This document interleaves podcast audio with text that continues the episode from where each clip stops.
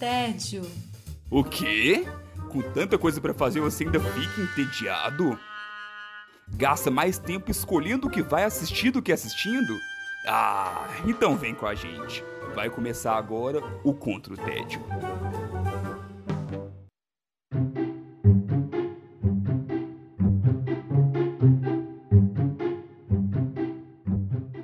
Bem-vindos e bem-vindas ao Contra o Tédio. Eu sou Sara Dutra e junto com os meus companheiros de guerra nós temos a missão de te tirar do tédio. Felipe Chaves, tudo bem com você? Seja bem-vindo agora em grupo novamente aqui no Contra o Tédio. Pois é, né? Não sou mais um marinheiro só. Então agora eu tava, tava sozinho ali na, nessa empreitada no último episódio, mas agora estou com um time aqui, aí, aí sim. Agora aí é o, sim. É o contra, o, é, aí sim é o contra o tédio padrão, poxa. muito bom ter vocês de volta. Maíra Brancalhão, muito bem-vinda de volta ao Contra o Tédio também. Olá, Sara. Olá, Felipe Chaves. Felipe Chaves queria tanto conversar com você naquele episódio. Esse marinheiro só, eu acho que vou escrever lá no Instagram as coisas que eu penso, não sei. Vamos, vamos dialogar por escrito, um pouco diferente dessa vez. Ótima ideia. E agora a gente volta para o nosso episódio depois de teste, né? Que houve por aí, depois de um tempo aí que estamos devendo um episódio regular. Felipe Chaves, como é que você estava combatendo o seu tédio? Então eu estou combatendo o meu tédio com o Jordan Peele. Ah, Quem não gosta? Sendo bem direto. Sem enigma. Quem não gosta é porque não viu. Eu tenho essa teoria. Eu também acho que é por aí. Então porque não entendeu. Não tem jeito. Pode ser É, também. Enfim. Acho difícil. Mais fácil ser porque não viu ou não prestou atenção. Pois é, que para quem não pode ser que a pessoa não conheça, então apresentando Jordan Peele é um diretor que está em alta e agora finalmente está em cartaz a terceira obra dele. Uhum. Então tivemos ali o, o- o- que para mim já é um clássico atual, Com Corra, certeza. que é muito bom porque é um filme que tem envelhecido muito bem, inclusive, então não, ele marcou quando ele lançou e continua sendo debatido com Uhum. muita frequência. Tivemos depois o Nós, que já dividiu um pouco mais ali e tudo, mas ainda assim, pra mim pelo menos, é um filmaço. E agora chegou aos cinemas Nope, que chegou no Brasil como Não Não Olhe. Né? Acho que eles, eles até queriam colocar um Não Olhe pra cima, mas já tinha saído. É. não ia rolar. Eu acho que ia trombar com umas outras coisas por aí. É, então aí já tinha saído esse título muito recentemente, aí ficou só com Não Não Olhe, apesar de ter exclamações também nos dois títulos, né? É algo meio diferente, mas ainda assim, é um Mas o Corra também tem, né? O Corra Tem. também tem exclamação. Verdade. Não Tcharam! tinha pensado nisso. Fácil, pô, pode ser quase uma marca registrada daqui, né? É, exatamente. Das traduções do Das Jordan traduções Peele. brasileiras dele. exatamente. Do que que se trata então o Nope? Vou falar Nope que é menor, mais fácil de falar aqui. É, na zona rural ali da Califórnia, nós acompanhamos dois irmãos, que é o OJ e a Emerald. O OJ, inclusive, interpretado ali pelo Daniel Kaluuya, né? Repetindo ali Uhum. essa parceria que deu certo. É a musa. É, a musa de Jordan Peele. Exatamente. E eles administram ali uma grande fazenda de treinamento de cavalos. Cavalos atores ali, cavalos que vão participar de alguma produção, adestrados de alguma forma. Hum. E aí tudo começa a mudar para eles e para a vizinhança ali quando eles testemunham algo estranho surgindo no céu. Então por isso que eu falei que poderia chamar Não, Não Olhe para Pra Cima. Porque a ameaça está ali. A ameaça está no céu. Isso não é um spoiler porque o trailer, novamente, né, até mostra isso demais. E até o próprio título já é um pouquinho, o título brasileiro, né, já revela um pouquinho ali da, da mecânica do negócio, mas não é nada que vai estragar a sua experiência assistindo também, não. Os cartazes também Sim. mostram, né, isso, Chaves. Essa, esse rolezinho É. de olhando pra cima e tal, o cartaz era assim. Exatamente, mas em resumo aqui, sem revelar demais, olhar pra cima é um problema. Então, enquanto não olhe pra cima ali, o outro título que a gente estava falando, é meio que uma ironia, né? Aqui não, aqui é que o ideal é que você não olhe mesmo. É, e aí, assim, uma coisa legal, uma coisa interessante do Jordan Peele, assim, eu falei aqui sobre os três filmes dele, mas ele também participou ativamente de algumas séries.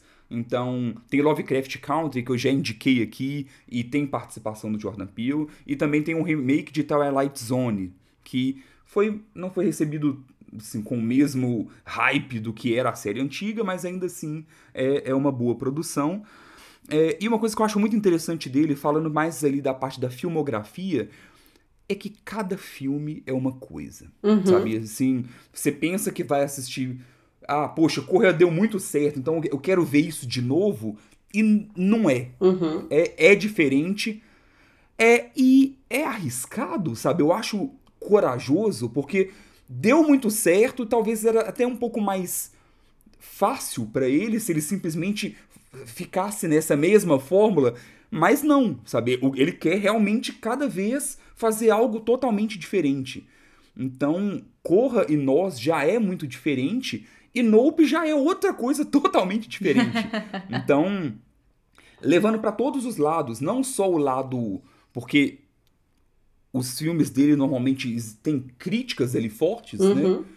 É, já colocadas ali, mas até mesmo nesse, nesse âmbito é diferente, sabe? Então se você for, poxa, deixa eu assistir Nope aqui para me poder ver o que que ele tá questionando. Não, sabe? Nem isso faz funcionar tão bem. Até nisso ele surpreende de alguma forma. Então, além do, do estilo do filme ser diferente, também no, no, jeito que ele aborda temas espinhosos ali, do jeito que ele faz esse tipo de crítica, também é de uma forma diferente em cada um desses filmes.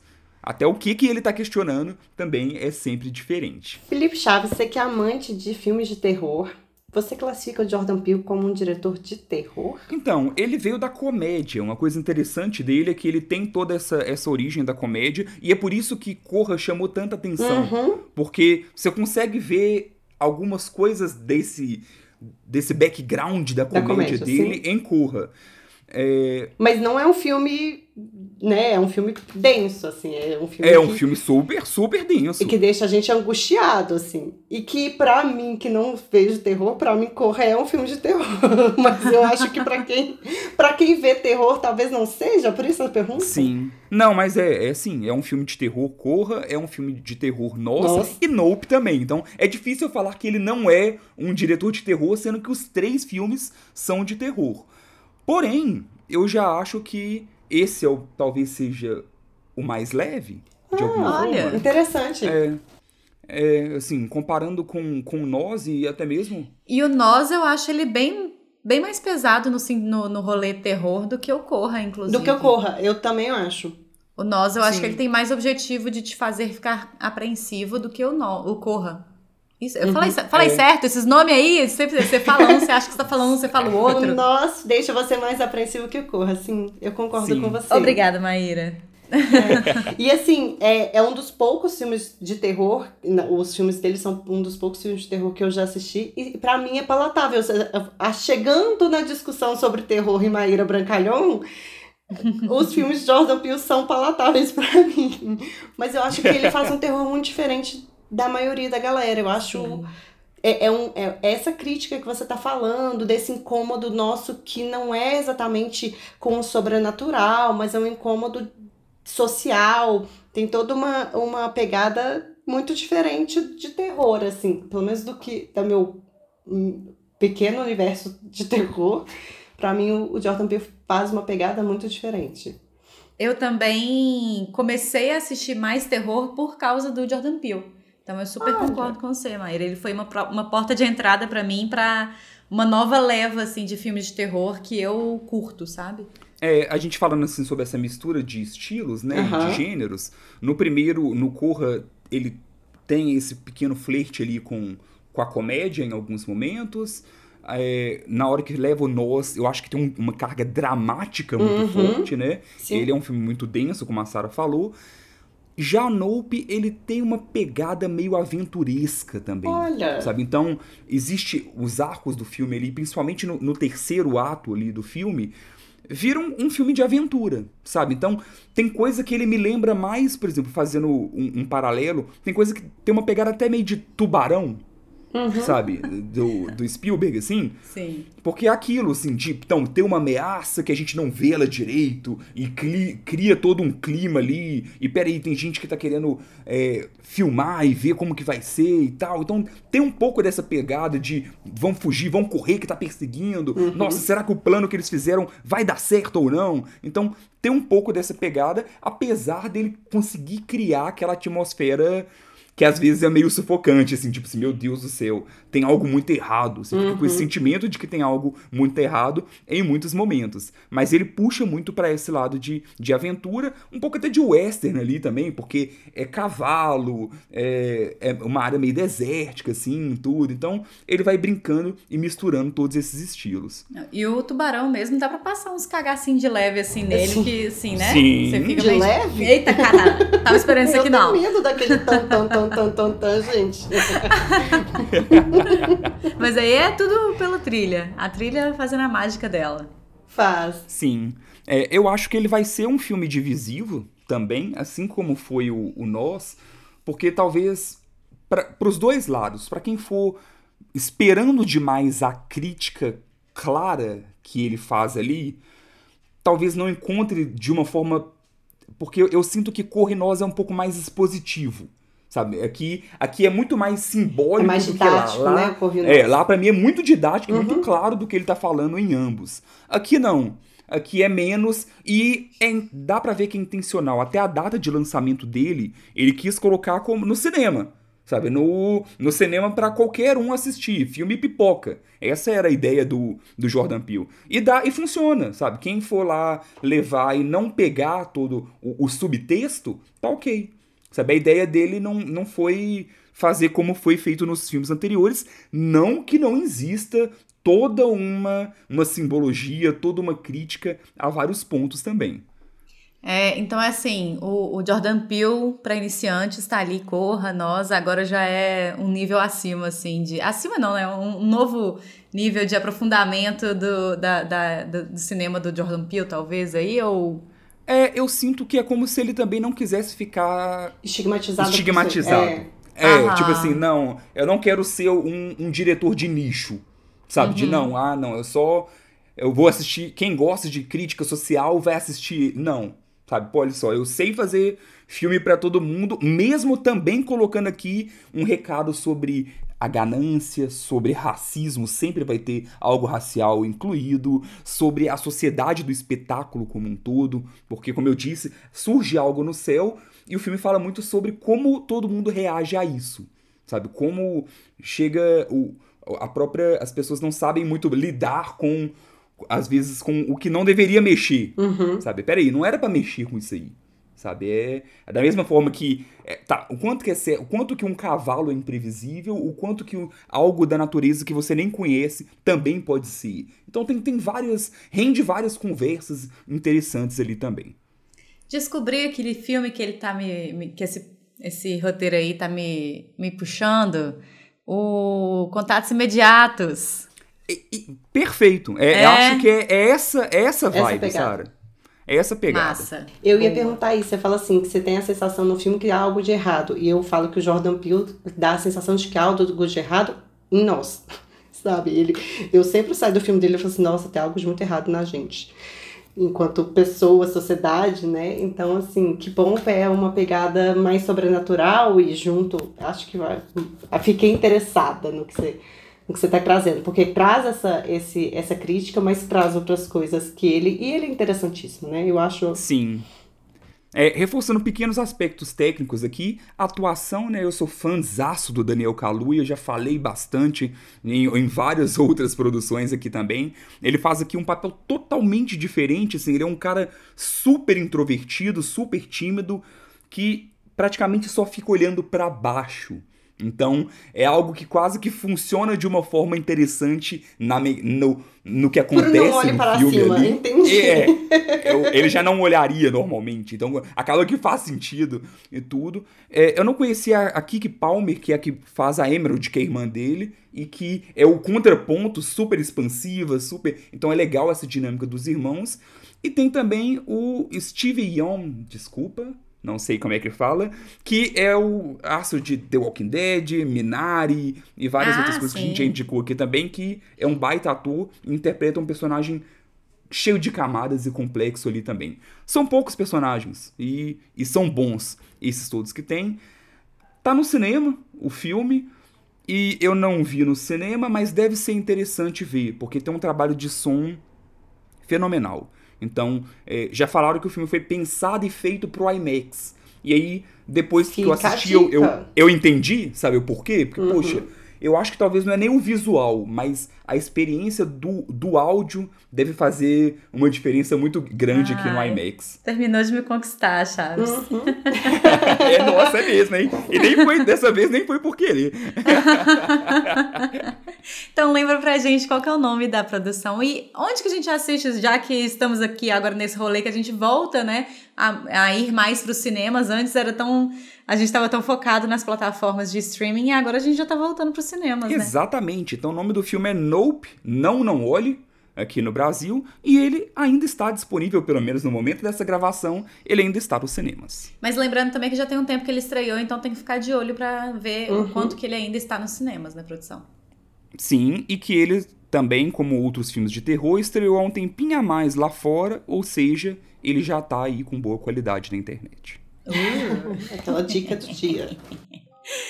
E Maíra Brancalhão, a gente segue o episódio de hoje com você. Como é que você está combatendo o seu tédio? Eu estou combatendo meu tédio, tentando voltar para o mundo dos sonhos. Nossa, Nossa, tá chegando, tentando sair. produção! Tá chegando! Tá chegando! O mundo dos sonhos? Muito bem. Ah, muito boa. Maravilhosa. Também acho que tá chegando muito em breve. Mas não era disso que eu estava falando, Sara. Eu estava falando. Poxa, Maíra! Pois é. Da adaptação para seriado do The Sandman.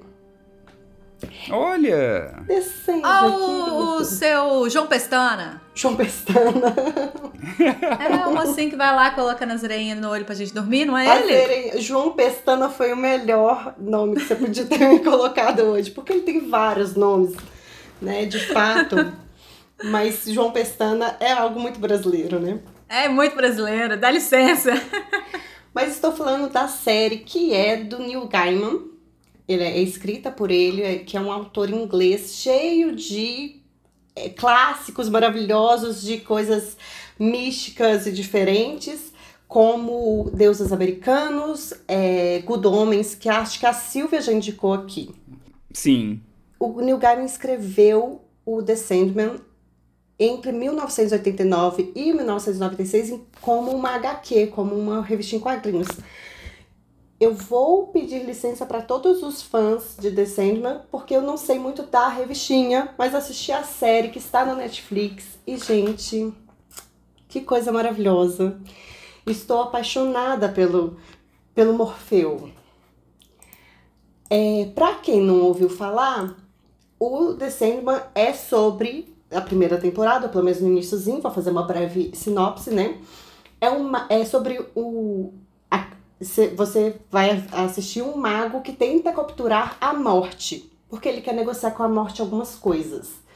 Mas em vez de capturar a morte, ele acaba capturando Morfeu, o irmão mais novo da morte, que é o Rei dos Sonhos. É conhecido como Rei dos Sonhos, Morfeu, Sandman e vários outros nomes. João Pestana, como diz a Sara.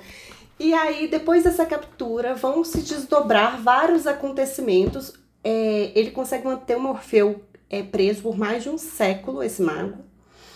E vários acontecimentos começam a se desdobrar. E a gente sabe, pelas revistinhas do Neil Gaiman, que a história do Sandman é sobre o sonho, né? Ele também é chamado de sonho, não só o rei dos sonhos. É sobre o sonho e os sete perpétuos, que são os seis perpétuos além dele, né?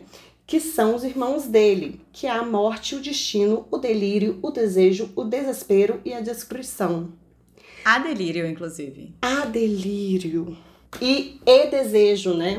Enfim, temos aí Temos muitas polêmicas nesse lugar, inclusive, né? questões de gênero para, para olhar nessa, nessa série. Bom, a série é, custaram adaptar, terminou de, de publicar as revistinhas em 1996, Neil Gaiman pensou várias vezes em adaptar, foi negado por alguns estúdios, essa negociação aconteceu, a revistinha tem um selo é, do... A da Vertigo? Da Vertigo, que é o mesmo da DC Comics, né? O antigo DC Comics é, é a Vertigo. Então é desse mundo meio místico, meio super-herói que a gente tem e é e é permeado por vários personagens que a gente conhece de outras formas. Então, Neil Gaiman consegue fazer os Sete Perpétuos mais histórias complementares de outros personagens que nos, nos seduzem, que nos deixam de queixo caído às vezes, às vezes nos deixam intrigados. E eu acho que esse é o ponto mais alto da série, da história em si, é que a história do Morfeu é um pano de fundo que perpassa muitas outras histórias e esse mundo do Neil Gaiman é descrito ou exposto pra gente aos pouquinhos, mas hora nenhuma a gente se sente é, confuso ou muito perdido sobre isso, a gente se sente cada vez mais interessado. Parece assim, vai dando doce aos pouquinhos na nossa boca. É, eu ficava. Foi bom você falar isso, porque eu, eu me sinto com uma dívida de nunca ter lido Sandman. É um, é um, é um clássico. É um Sim, clássico. É um clássico, eu, eu também Eu sei a importância. É, eu sei demais a importância e tudo. É, e aí, quando lançou a série, eu falei, poxa, peraí, então talvez é, eu vá direto pra série, depois eu, eu busque as HQs também. Só que eu ficava colocando um pouco daquela imagem, tipo assim, será que é viajado demais, sabe? e eu vou ter dificuldade de, no momento que eu tô agora, de entrar, de embarcar nesse mundo, entendeu? Se vai ser algo muito, muito figurado a ponto de eu não conseguir embarcar direito. E pelo que você tá falando, não, né? Eles não. conseguem fazer de uma forma palatável, assim, para você não precisar Sim, você consegue entender e acompanhar a jornada ali sem ter que aprofundar demais nesse mundo criado. Não, não. É, cada episódio é como se, assim, cada episódio por si só fosse uma história mais ou menos completa, só que eles têm enlaces uns com os outros. Então você vai sendo é, entrando em contato com personagens que você é, ele te expõe o que, ele, o que você precisa saber naquele momento. E aí você não se sente perdido e você consegue fazer esse link entre os episódios também. O Neil Gaiman, ele, ele tá coordenando o projeto, ele participa. O Neil Gaiman hoje tem 61 anos. Com carinha de 40, produção, inclusive. Ele é amigo da morte, Sim. sabe? Tá ali, ó, fez um contrato com ela. então, ele que é o mago que captura a morte, gente. Ele conseguiu negociar a vida eterna. Mentira. Enfim. é, ele, o que a gente vê das críticas de quem viu, é, leu, acompanhou o HQ, que de fato Chaves é um clássico, para quem está acompanhando a série, é que ele consegue fazer pequenas alterações e adaptações que deixam as histórias mais atuais, mas sem perder a essência da história. Então ele consegue fazer esse diálogo para essa adaptação para a série. E foi muito bem feito, é muito bem produzido, os atores estão muito bem. E você, e é isso, você sabe que você vai encontrar um pouco mais de alguns personagens, mas aquilo que te mostra naquele episódio te dá uma vontade, mas não te deixa perdido. Assim, você fala assim, nó, ok, aprendi, né? Soube um pouquinho dessa informação, vai vir mais, quero ver, mas eu não tô perdida com a informação. Tem uma coisa bem legal sobre o New Gaiman, que é, é, sobre essas atualizações que você colocou, Maíra, que ele é uma pessoa que, ao, do alto dos seus 61 anos, né, que você comentou aí que ele uhum. ele é uma pessoa super ativa no Twitter, né? Super! e ele é uma pessoa super atualizada sobre as atualizar as novidades da sociedade, sobre a, o caminhar da sociedade. Então, assim, é, eu acho muito massa ele estar tá à frente desse projeto para não deixar, para revisitar o próprio projeto entender onde é que ele estava em outro mundo, em outro contexto, que precisa ser atualizado para o contexto atual. Sim. Né? Então, assim, você precisa ir colocando outras discussões que são necessárias dentro da própria história que já existia, sem que isso seja uma coisa. É, é, uma coisa que não está fazendo sentido ali dentro. Então, uhum. ó, isso aqui não fazia, não tinha menção a nada desse tipo aqui, então uhum. vamos começar a fazer. Porque sim, porque precisa. Estamos em 2022. Mas não é um puxadinho, é, é bem colocado. Mas não é só um uhum. puxadinho. É e não é assim, enfiado goela abaixo baixo, ele tá ali. Não. Né? Pelo que eu entendi, eu não assisti ainda, mas pelo que eu vi, assim, das discussões na internet, que provavelmente todo mundo aí viu, é, galera chata enchendo os raios do saco. E o Neil Gaiman dá umas respostas muito boas pra essa galera, né? Tipo assim, menina, vai dormir, sabe? É isso que eu ia falar, tipo assim, a Sarah exemplificando o que a Sarah tá falando, ele, ele, não titubeia em dar uma voadora em, em quem fala bobagem. Exatamente. Isso é muito legal, porque assim, muitas vezes o pessoal fica questionando as obras, falando, nossa, mas. Ah, ainda mais com quem já partiu, né? Assim, de, ah, o autor deve estar tá revirando no, no túmulo, túmulo, sim. Blá, blá, blá, blá, blá, blá. E ele, na hora que alguém questiona, ele já fala, ah, ah, ah, foi. é o que eu queria. É. Ó, que horas que eu falei que não podia ser assim? Uhum. Olha aqui. Tem hora que ele, ele mostra. Olha só nessa imagem aqui, ó. Uhum. Um Sandman mulher e um Sandman negro. E aí? Uhum. Eu posso usar o jeito que eu quiser. Licença. Sabe? Então ele mesmo. É, tem hora que ele mesmo tem que mostrar ali que, tipo, não, ele faz o que ele quiser. Exatamente.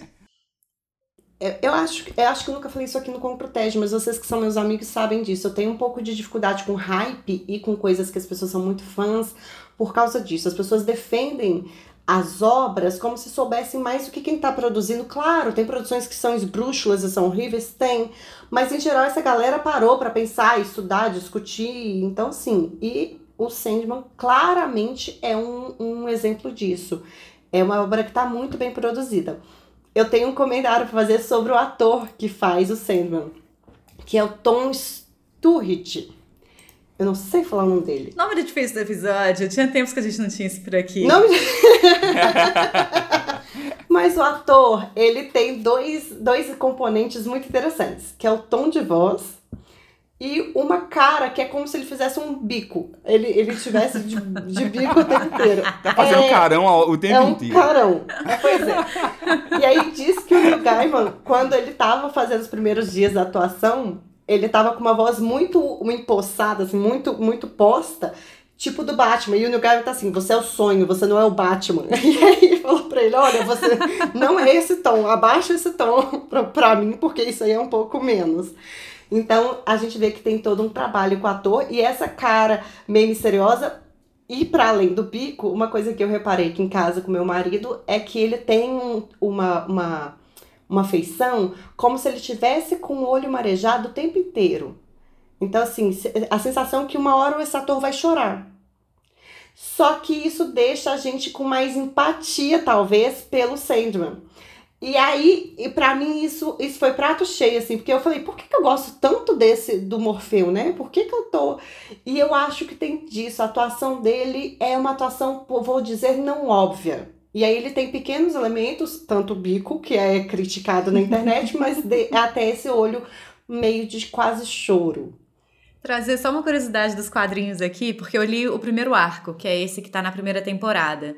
É uma coisa que eu acho que combina bastante com isso que você colocou, Maíra. O sonho no, no quadrinho, o balão de fala dele é um balão preto no branco, é branco no preto, o texto é uhum. é invertido, e é um balão todo, pelo que eu tô puxando da memória aqui, tá, produção? Mas eu acho que é isso mesmo. É um balão todo tremido, sabe? Ele é todo cheio de, de voltinhas, assim. Não é tipo um balão de pensamento da Turma da Mônica, não. Ele é todo uhum. ondulado e tal. E ele também tem umas questões, assim, de ser meio sobreposto. Então, traz esse lugar, assim, de uma pessoa que tá arrastando, sabe? Pra, pra se comunicar e tal. E ele tem essa cara de...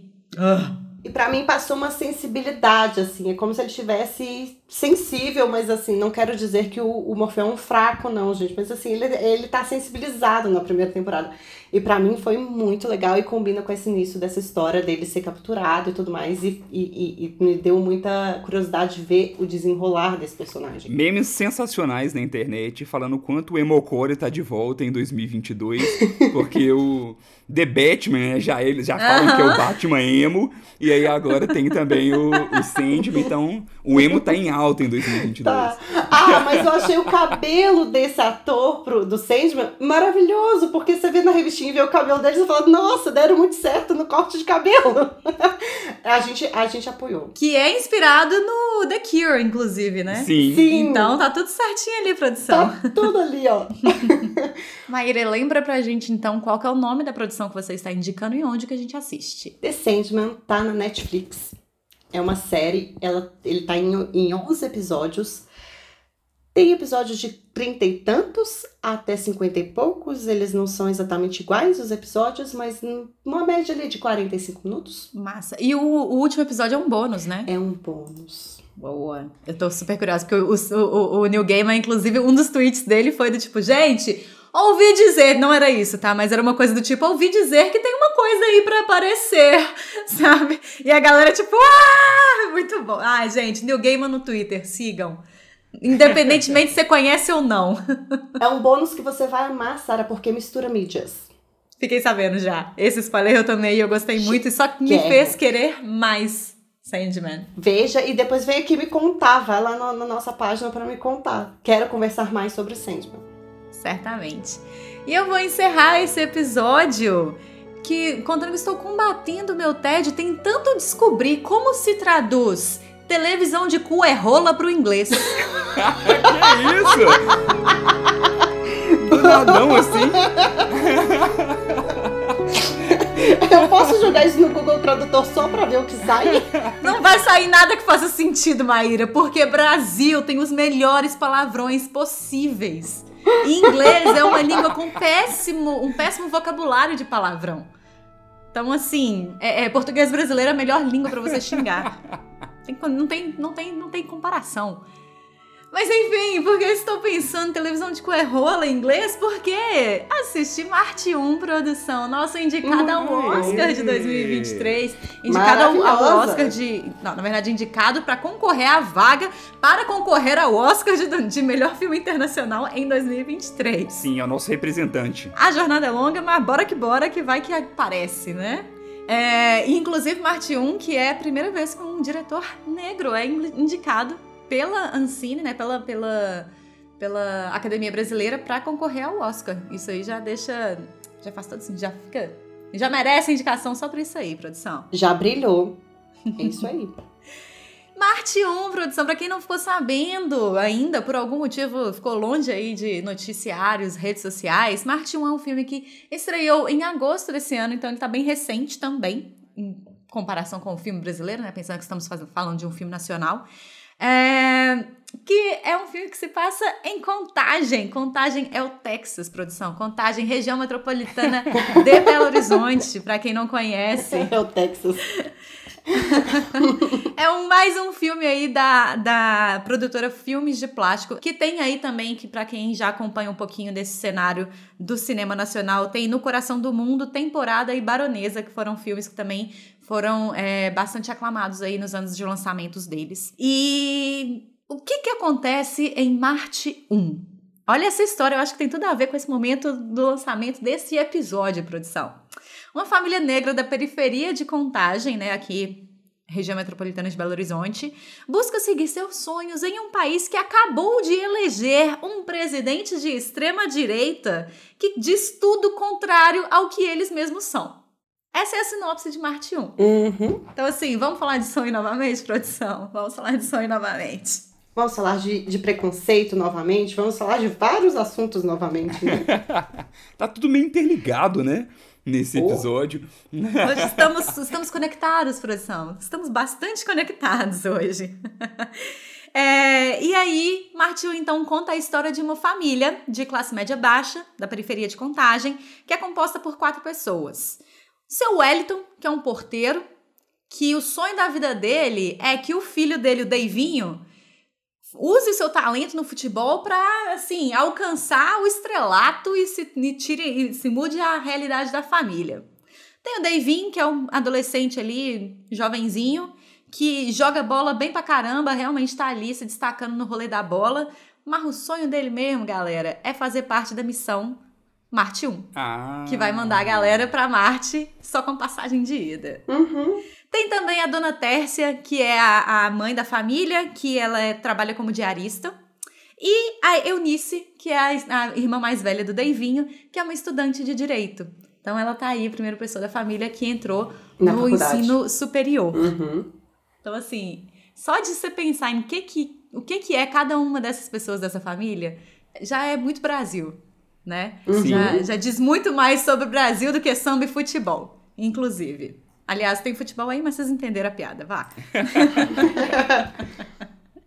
e aí a gente acompanha basicamente um, um, trecho da vida dessas pessoas, que é esse, esse momento logo após é, as eleições de, de 2018.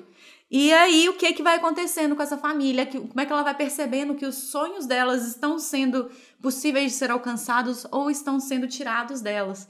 Então, essa família vai, assim, mostrando o seu cotidiano, mostrando as realidades que, elas, que cada um desses personagens vive. Cada um desses personagens é independente, tem sua própria história dentro dessa, desse filme, mas foca na família. E uma coisa que eu amo sobre Marte 1 é porque é um filme de cotidiano. Não é uhum. é aquele filme que tem milhares de reviravoltas. Oh, meu Deus, como isso aconteceu. Não, não, sabe? Gente, é, é, é cotidiano, é gente como a gente. É uhum. você falar, caralho, isso acontece na minha casa também. E você, né, o público se reconhecer ali dentro daquele cotidiano da família que tá muito mais perto da gente do que muita coisa que a gente vê por aí no cinema com muita frequência. Então, isso aí para mim já é assim é, é, Martin já me ganha o coração porque é vida.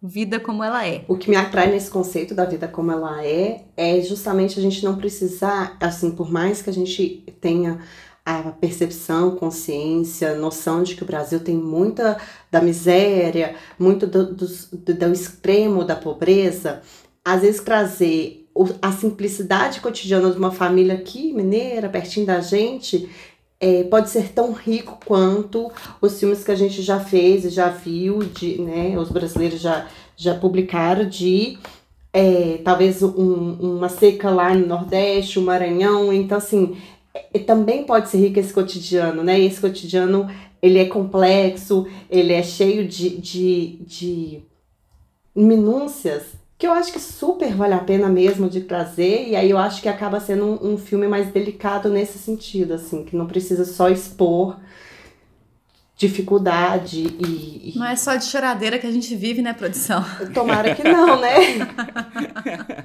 parece que sim, às vezes parece que vai ficar pior, mas tem umas alegrias aí no meio do caminho. Ainda mais nesse contexto que o filme se passa pós-eleições, quem sabe, né? É, eu só tinha visto, eu tô doido para assistir, mas eu não tinha visto nada ainda sobre o que que se tratava. E aí, olhando só os posters em si, eu achava que era outra coisa, porque assim, foca muito no menino, uhum. né? E, e, tem muito foco no menino, e chama Marte 1. Eu achava que tinha uma pegada meio sci-fi, que tinha uhum. um, um, algo meio levando ali pra, pra. Não sei, algo mais ficção. Uhum. Assim, levando mais para esse lado do que de ficção científica, talvez, do que para algo mais próximo do nosso cotidiano aqui. Então, interessante, interessante até mesmo a escolha deles, né, como material de divulgação. Uhum. Sim, sim. Porque é, no, o grande foco é muito o menino e Marte, sabe? Marte. várias, várias fotos dele olhando para cima, né? Sim, nossa, os, os pôsteres são lindos. Uma das coisas que mais me chamou a atenção para assistir Marte 1 realmente foram os posters, porque eu acho belíssima aquela, aquela imagem dele de perfil, assim, do Davinho de perfil. É, e isso diz muito também sobre o filme, porque Gabriel Martins, diretor e roteirista do filme. Gente, que, que filme bonito! Que filme bonito, assim. Eu já vi alguns filmes da, da filmes de plástico. E de uhum. longe, uhum. assim, o filme mais bonito esteticamente também, sabe? É muito bonito no roteiro, muito bonito na, na montagem e tudo mais. Mas esteticamente o filme é bonito demais. As, a, os movimentos de câmera, as iluminações. Gente, é muito bonito o filme, de verdade. É, eu acho que eu, eu fui com uma expectativa um pouco específica, pensando nos filmes dessa produtora que eu já tinha assistido. E aí, quando eu cheguei lá, eu fiquei bastante surpreendida. Não surpreendida do tipo assim, não achava que eles pudessem fazer, mas tipo assim, uou! Uhum. Sabe? Que trem, que que trem! Que magnitude maravilhosa. é, tipo, Sim. a potência que eles conseguiram colocar nas imagens, assim, eu acho que ficou muito bonito mesmo o filme. E é muito massa você ver, assim, o rolê da, da periferia aparecendo ali. Uhum. E não como, como a Maíra tava colocando, né? Não como esse lugar, né? tipo assim, poxa, família periférica, que vida triste. Não, velho, família periférica e bora, sabe? Bora de churrasco Sim. na laje e Isso bora. Isso é demais. Uhum. É, exatamente, exatamente. Eu acho que eles conseguem... É, é, valorizar uns detalhes que fazem a vida valer a pena, sabe? Em lugar, mesmo nos momentos difíceis, esses detalhes são aqueles que a gente se apega para fazer a vida valer a pena, ainda assim. A primeira vez que eu ouvi falar de Marte 1 foi uma amiga minha da pós, beijo pra Lira. E aí ela falou assim: vamos no cinema ver, porque vamos, vamos fortalecer o cinema de contagem. E aí é essa coisa meio bairrista que a gente tem uhum. também, tipo, aí ah, vamos olhar para para esse trabalho de uma produtora, de um, de um pessoal que está aqui pertinho da gente, né? E que, é. e que tá fazendo um trabalho que tem chance de ir para um grande prêmio e que foi lançado num festival maravilhoso. Então, assim, além disso tudo, eu acho que vale a pena a gente também dar essa, essa olhada com carinho para né, para o que a gente está produzindo de legal por aí, né? Sim. Inclusive, recentemente teve até sessão gratuita, né, aqui em em Belo Horizonte. Não sei se já passou e tudo, mas teve no Palácio das Artes e tudo. É, eles estavam esperando 10 mil espectadores. Com três semanas, eles conseguiram atingir 50 mil. Uau! Ah, que legal. Tá vendo? A campanha da Lira tá dando certo, gente. Vamos lá fortalecer contagem. É isso aí. E aí eles conseguiram prolongar e, e, aumentar a quantidade de salas ali, por mais que seja ainda uma batalha muito difícil no cinema nacional, né? Concorrer com o que tá vindo de fora. É, uhum. E aí, assim, quem tiver é, é, procurando assistir Marte 1, ainda existem algumas salas que estão exibindo, já tá naqueles horários meio mala, assim, mas que se você conseguir assistir no cinema, vá, porque vale muito a pena. Além de ser, sim, vamos enaltecer o cinema nacional sempre que necessário, sempre que possível. É, e levar a galera para assistir cinema nacional, porque a gente precisa muito derrubar esse lugar de que o cinema nacional não, não é válido, né? Que muitas vezes a gente cresceu ouvindo isso, que o cinema nacional é menor de alguma forma, e, porra, cinema nacional tem coisa boa pra caralho. E aqui no, no, no Contra o TED a gente já indicou várias coisas de cinema nacional que valem muito a pena.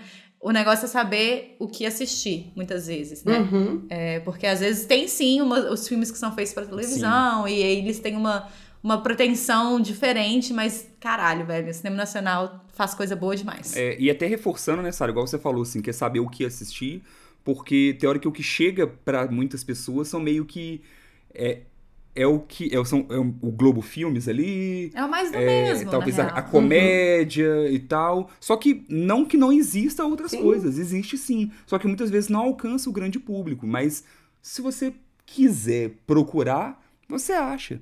Sabe? Então tem. Cola com a gente. É, tem filme de terror, sabe? Tem. Tem, tem de tudo. Então é, é, querer realmente. Tem ficção científica, tem suspense, tem fantasia. É, é isso aí. Então é realmente apoiar até mesmo para esses filmes também atingirem um público ainda maior. É, eu só queria fechar assim essa, essa, esse episódio lembrando que o, o, o diretor Gabriel Martins esteve num evento aí essa semana.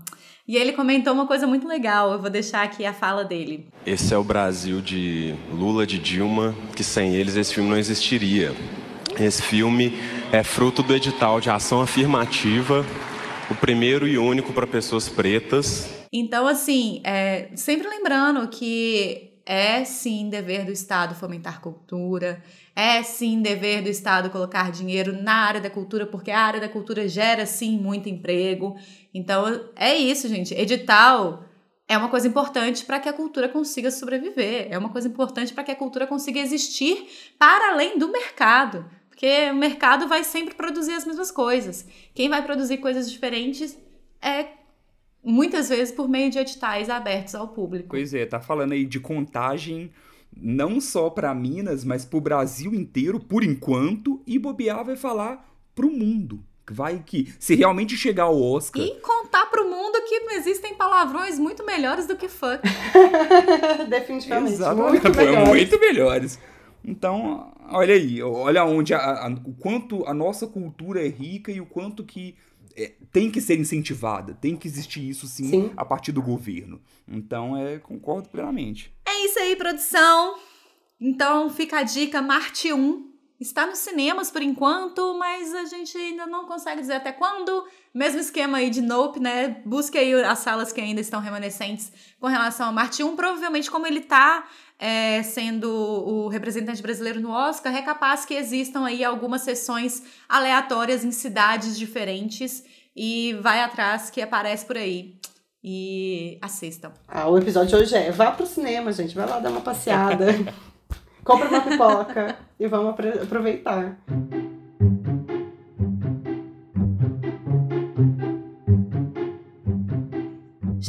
Desse episódio do Contra o Tédio. Felipe Chaves, temos recadinho por aí? Só dando um retorno, fiz o um episódio diferente, né? Ao episódio anterior, que foi solo, e, e teve um retorno bem positivo.